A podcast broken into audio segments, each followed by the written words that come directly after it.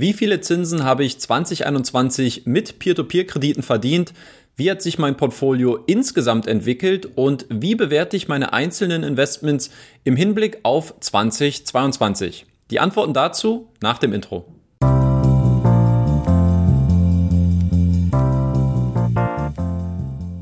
Wie immer möchte ich euch zu Beginn des Videos darum bitten, einen Like für dieses Video dazulassen, wenn ihr meine Arbeit unterstützen wollt und auch gerne den Abo-Button zu drücken, wenn ihr in Zukunft gerne weitere Videos von mir zum Themenkomplex Peer-to-Peer-Kredite sehen wollt. Danke euch. Und ohne große Vorrede würde ich sagen, fangen wir direkt an und schauen uns zunächst mal meine Einnahmen an, die ich im letzten Jahr durch meine Peer-to-Peer-Investments erzielen konnte und wie wir hier dieser Grafik entnehmen können, sind im letzten Jahr insgesamt Zinsen in Höhe von 1407 Euro bei mir hängen geblieben. Wir gehen das Ganze mal kurz Plattform für Plattform durch. Angeführt bei den Einnahmen äh, wird das Feld durch Bondora Go and Grow. Hier sind es etwas mehr als 500 Euro im letzten Jahr gewesen, obwohl die Rendite ja nur bei 6,75 Prozent PA liegt. Bedeutet also im Umkehrschluss auch, dass ich ähm, verhältnismäßig viel auch investiert habe im Vergleich zu anderen Plattformen, die eine höhere Rendite anbieten. Es folgt an zweiter Stelle Neo Finance mit 478 Euro. Insgesamt muss ich sagen, ähm, sehr stabile Rückzahlung. Ja, bei Neo Finance wird mein Portfolio ja jetzt schon seit März 2020 entspart. Also von der Perspektive her sehr stabile Rückzahlung. Das sieht auf jeden Fall gut aus. Estate Guru mit 447 Euro. Ein Investment, was ich im letzten Jahr sehr stark ausgebaut habe. Und insofern lässt sich natürlich auch hier ein deutlicher Anstieg bei den Einnahmen erkennen. 2020 sind es nur knapp 200 Euro gewesen. Dann kommt Wireinvest mit 421 Euro, eigentlich relativ unverändert zum Jahr 2020. Da waren es 439 Euro. Bei Debitum gab es einen Sprung von 256 Euro auf 314 Euro. Sehr angenehme Überraschung, denn ich habe auch keine größeren Veränderungen jetzt in meinem Portfolio vorgenommen bei Debitum. Dann haben wir Twino, die sind neu im Dezember 2020 bei mir hinzugekommen und insofern ein sehr solider Start mit 310 Euro im letzten Jahr. Peerberry ist jetzt im Verlauf des letzten Jahres bei mir hinzugekommen, nämlich im Juni und dafür sind 158 Euro ebenfalls ein sehr, sehr guter und stabiler Start gewesen. Dann haben wir Mintos mit 110 Euro. Für mich persönlich der größte Absturz gewesen im letzten Jahr.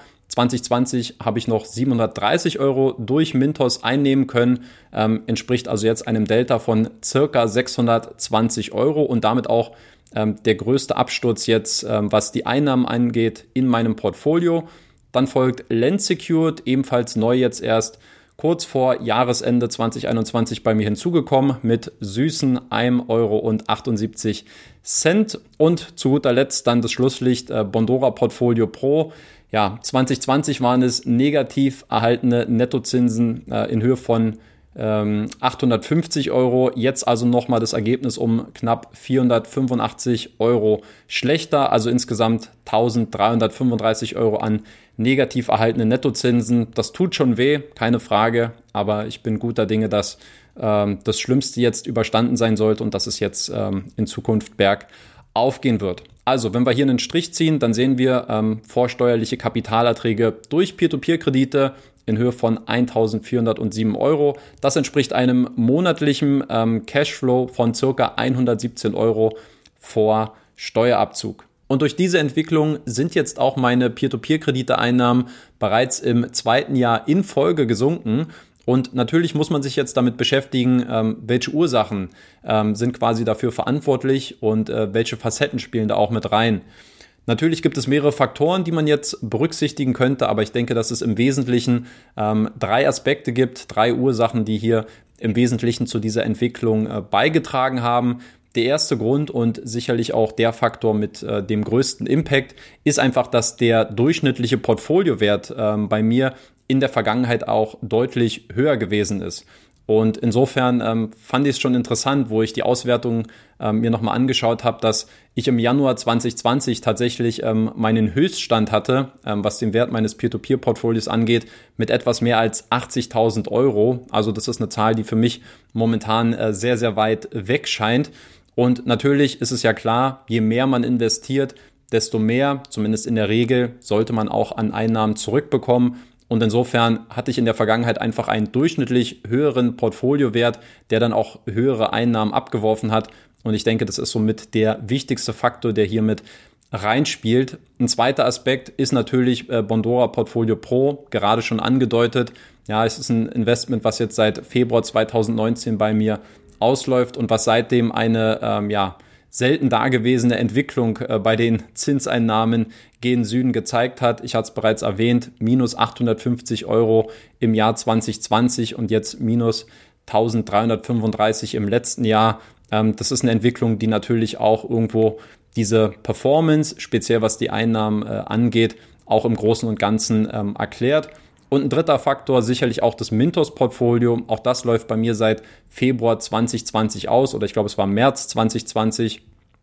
Ähm, und ähnlich wie schon vor zwölf Monaten befinden sich hier immer noch mehr als 1000 Euro ähm, an Krediten im Rückgewinnungsprozess. Das hat sich ähm, in den letzten zwölf Monaten so gut wie gar nicht bewegt, diese Zahl. Und insofern ist auch hier dieser geringere Cashflow hiermit zu berücksichtigen.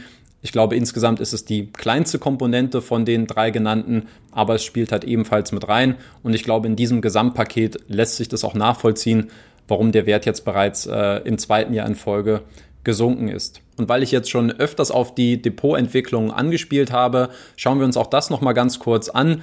2020 gab es ja insgesamt eine Halbierung ähm, vom Wert meines Peer-to-Peer-Portfolios nämlich von 78.256 Euro auf 34.882 Euro. Jetzt im letzten Jahr 2021 gab es einen schönen Anstieg, würde ich sagen, ähm, auf 47.374 Euro. Das bedeutet also, der Wert meines Peer-to-Peer-Portfolios ist durchschnittlich im letzten Jahr um 1.000 Euro pro Monat angewachsen und jetzt stehen wir quasi kurz vor der Schwelle, um die 50.000 Euro hoffentlich relativ zeitnah zu durchbrechen. Damit hätten wir dann die Auswertung meines persönlichen Peer-to-Peer-Portfolios abgeschlossen und kommen nun mal zu den einzelnen Peer-to-Peer-Plattformen in meinem Portfolio und wie ich diese auch im Hinblick auf das anstehende Jahr 2022 bewerte ähm, und was hier so aktuell meine Gedanken auch zu den einzelnen Plattformen sind. Ich mache das Ganze sortiert ähm, nach der Reihenfolge, wo meine Investments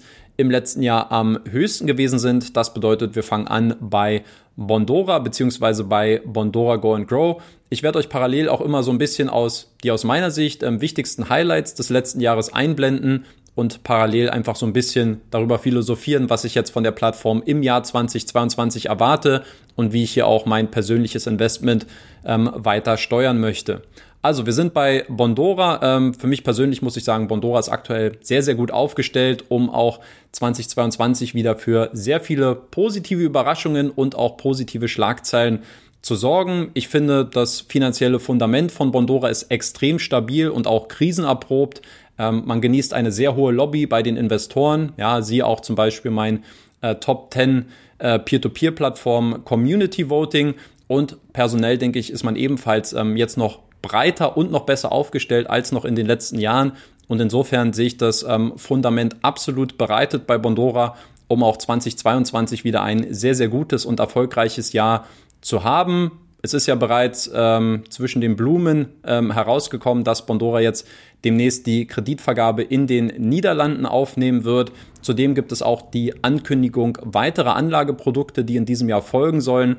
Also ich denke, ähm, das Feld ist auf jeden Fall bereitet und ich persönlich werde auf jeden Fall der Plattform ähm, weiter treu bleiben. Es wird ein fester Bestandteil meines Portfolios auch in diesem Jahr bleiben, ähm, insbesondere durch Go and Grow. Und ich denke, dass man hier ähm, eine relativ im Verhältnis zu den anderen Plattformen sichere Wette bei Bondora eingehen kann. Dann sind wir als nächstes bei Neo Finance, der litauischen Peer-to-Peer-Plattform. Hier habe ich mein Investment seit März 2020 pausiert und seitdem nicht wieder aufgenommen. Man muss der Plattform auf jeden Fall zugutehalten, dass sie, ähm, was die Performance angeht, sehr, sehr stark abgeliefert hat und dass die Rückzahlungen auch im Kreditportfolio extrem stabil laufen. Ja, das muss man im Hinblick auf äh, 2020 auf jeden Fall anerkennen. Ich denke, dass es im Bereich der unbesicherten Konsumkredite keine Selbstverständlichkeit ist.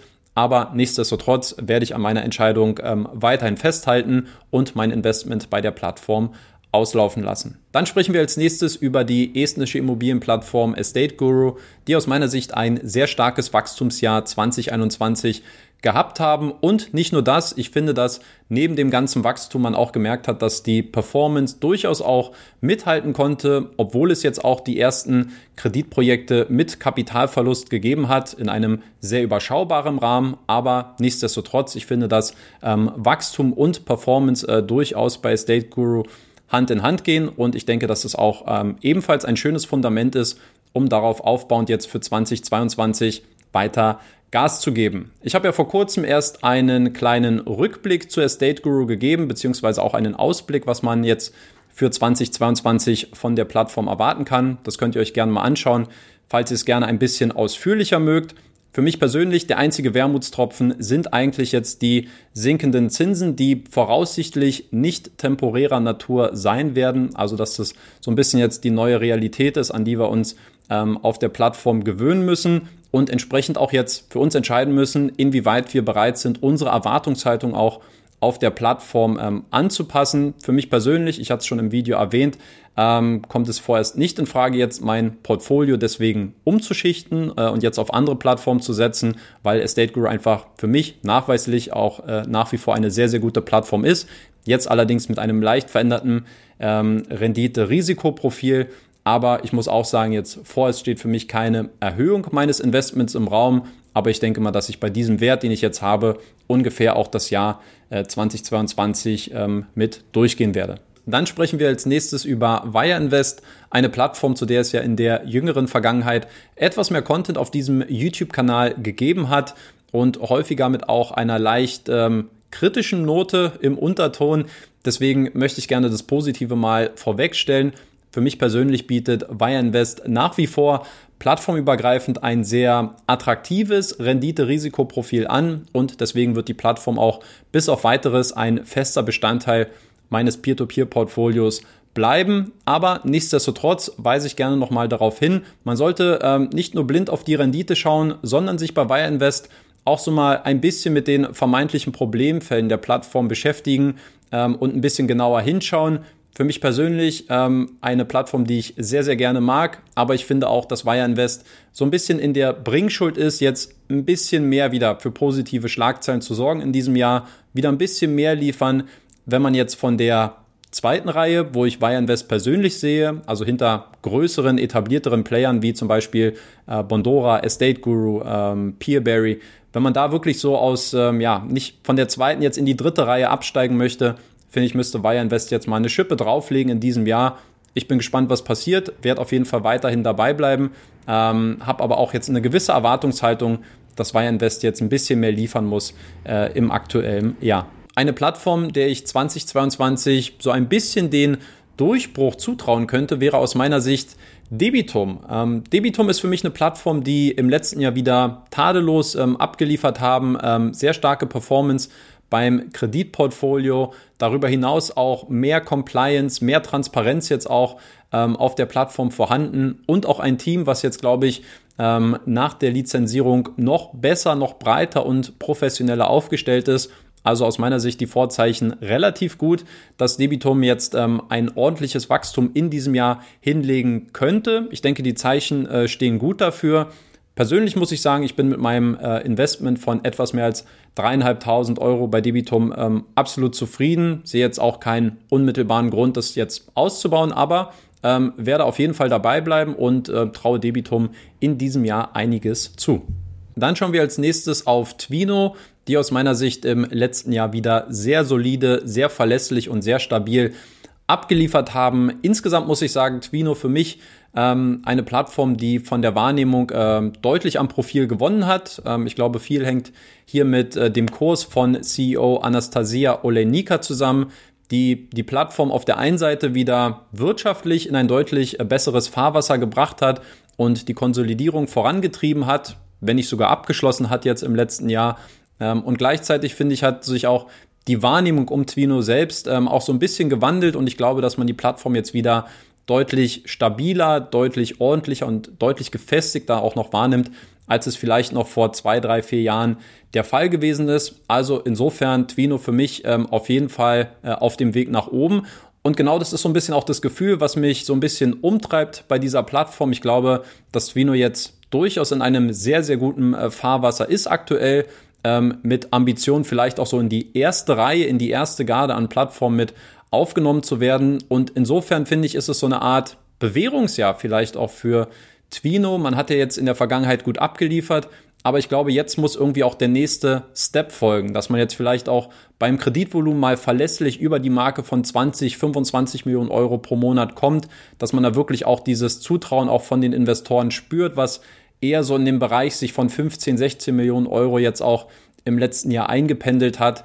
Twino hat ähm, große Ansprüche schon angemeldet, ähm, wenn es darum geht, jetzt auch neue Produkte nach der Lizenzierung einzuführen. Also ich bin sehr, sehr gespannt, habe eine hohe Erwartungshaltung äh, gegenüber Twino ähm, und werde deswegen auch das, ähm, das Unternehmen fest in meinem Peer-to-Peer-Portfolio mit beibehalten. Sie werden ein fester Bestandteil bleiben und gegebenenfalls werde ich mein Investment auch weiter ausbauen im Verlauf des Jahres. Aber ich bin sehr gespannt, wie Twino in diesem Jahr abliefern wird, weil ich glaube, dass es jetzt ähm, ja so ein bisschen äh, so ein so ein Jahr wird, ob sich wo sich zeigen wird, gehört Twino wirklich zu den ganz ganz großen Playern in diesem Feld mit dazu oder ist es halt eine sehr sehr solide ähm, Bank in der zweiten Reihe. Dann sind wir als nächstes bei Peerberry angekommen und bei Peerberry ja, könnte man jetzt Zahlen rauf und runter beten. Ähm, es war faktisch ein sehr, sehr starkes Wachstumsjahr für Peerberry. Ähm, man hat sämtliche Rekorde neu aufgestellt und wieder eingestellt. Also ähm, es ging wirklich in einer Tour nach oben. Und ähm, ja, ich glaube, wenn es so weitergeht bei Peerberry, dann ist es wahrscheinlich nur eine Frage der Zeit, wenn wir jetzt nur isoliert auf die Zahlen schauen, was ähm, Investoren angeht, was das Kreditvolumen angeht, ähm, bis man vielleicht in zwei bis drei Jahren auf Augenhöhe mit Mintos sein wird. Ähm, dafür spricht aus meiner Sicht, dass Peerberry einfach tadellos abliefert. Ja, die Performance passt einfach. Ähm, und zudem glaube ich auch, dass dieser hohe Grad an ähm, Orientierung auf die Bedürfnisse der Investoren, dass das eben ein Schlüssel sein kann, ähm, warum Peerberry auch diesen Kurs ähm, weiter aufrechterhalten kann. Aber um vielleicht auch noch mal so einen kleinen Knüppel hier zwischen äh, die Beine zu werfen, ähm, ich denke, dass Faktoren wie die fehlende Regulierung bei Peerberry ähm, oder auch, dass die Plattform zuletzt eben sinkende Zinsen äh, angekündigt hat oder auch schon ähm, jetzt quasi sinkende Zinsen nur noch anbietet bei vielen Kreditgebern, ähm, dass das vielleicht jetzt auch so ein bisschen irgendwann mal ein Plateau erreichen wird, wo es jetzt eben nicht Monat für Monat ähm, 5 bis 10 Prozent nach oben geht, sondern dass vielleicht Peerberry irgendwann mal ähnlich wie Twino im letzten Jahr sich irgendwo auf einem gewissen Plateau stabilisieren wird und wo es dann nicht mehr wirklich weiter nach oben geht. Deswegen ähm, bin ich gespannt, was bei Peerberry 2022 passieren wird. Es gibt ja die neue Crowdfunding-Plattform, die jetzt schon angekündigt worden ist mit äh, Crowdpeer, ähm, wo sich übrigens sehr viele Investoren ähm, nicht so begeistert gezeigt haben, dass man dort auch investieren wird. Aber ist nochmal ein ganz anderes Thema. Ähm, für mich auch ähnlich wie bei Twino, es wird ein fester Bestandteil in meinem Portfolio bleiben ähm, und gegebenenfalls werde ich Peerberry auch weiter ausbauen, wird aber im Wesentlichen damit auch zusammenhängen, wie sich die, Zins, äh, die Zinssätze auf der Plattform ähm, entwickeln und ähm, natürlich auch damit einhergehend, wie die ähm, Nachfragesituation sich auf Seiten der Investoren entwickelt. Dann sind wir bei Mintos gelandet und ja, zu Mintos habe ich mich jetzt schon seit mehreren Monaten nicht mehr wirklich geäußert. Vielleicht ganz kurz zum Kontext. Ich habe ja Mintos im März 2020 ähm, auslaufen lassen und dann auch vor circa zwölf Monaten mal ein Video aufgenommen äh, zu meinem Mintos-Exit, was dafür die Beweggründe gewesen sind ähm, und warum ich Mintos jetzt bis auf weiteres erstmal nicht berücksichtigen werde, sowohl was meine persönlichen Investments angeht, aber auch in der Berichterstattung selbst ähm, deutlich zurückschrauben werde ja, ich habe mich in den letzten Monaten wieder ein bisschen mehr mit Mintos befasst, habe mir ein paar Dinge angeschaut, ähm, habe auch Diskussionsangebote an, an, an Mintos gemacht, dass wir vielleicht mal wieder mehr in den Dialog treten, uns zu einigen Themen austauschen. Ähm, wie es für mich persönlich bei Mintos weitergehen wird, ob es weitergehen wird, das möchte ich jetzt mal offen lassen. Ähm, verzeiht mir bitte, dass ich hier so einen kleinen Cliffhanger mit reinbaue. Ähm, ich habe mir aber vorgenommen, demnächst mal wieder ein etwas ausführlich, äh, ausführlicheres Video zu Mintos aufzunehmen, wo ich so ein bisschen meine Gedanken zu der Plattform erläutern werde, ob ich vielleicht auch plane, jetzt in diesem Jahr wieder einzusteigen.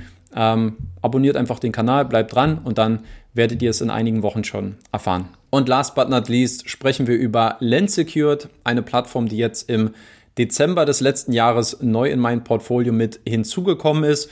Lensecured hatte jetzt mit 2021 sein erstes vollständiges Geschäftsjahr absolviert, wenn man jetzt mal äh, in Kalenderjahren das Ganze betrachtet. Und ich glaube, dass der Fokus, den Landsecured verfolgt, nämlich stark besicherte Agrarkredite, dass es eine sehr attraktive ähm, Nische ist, ähm, die die Plattform besetzt, zusammen mit ähm, Heavy Finance, die ich hier auch in einem ähnlichen Bereich sehe. Ähm, und ich finde, dass das irgendwie auch eine Nische ist und ein Angebot, was vielleicht auch so ein bisschen in den aktuellen Zeitgeist passt, ja, also ein bisschen mehr auf Nachhaltigkeit und auch Investments, ähm, die vielleicht auch ähm, einen eine größere Sinnhaftigkeit äh, dahinter haben als im Vergleich zu äh, privaten ähm, und unbesicherten Konsumkrediten.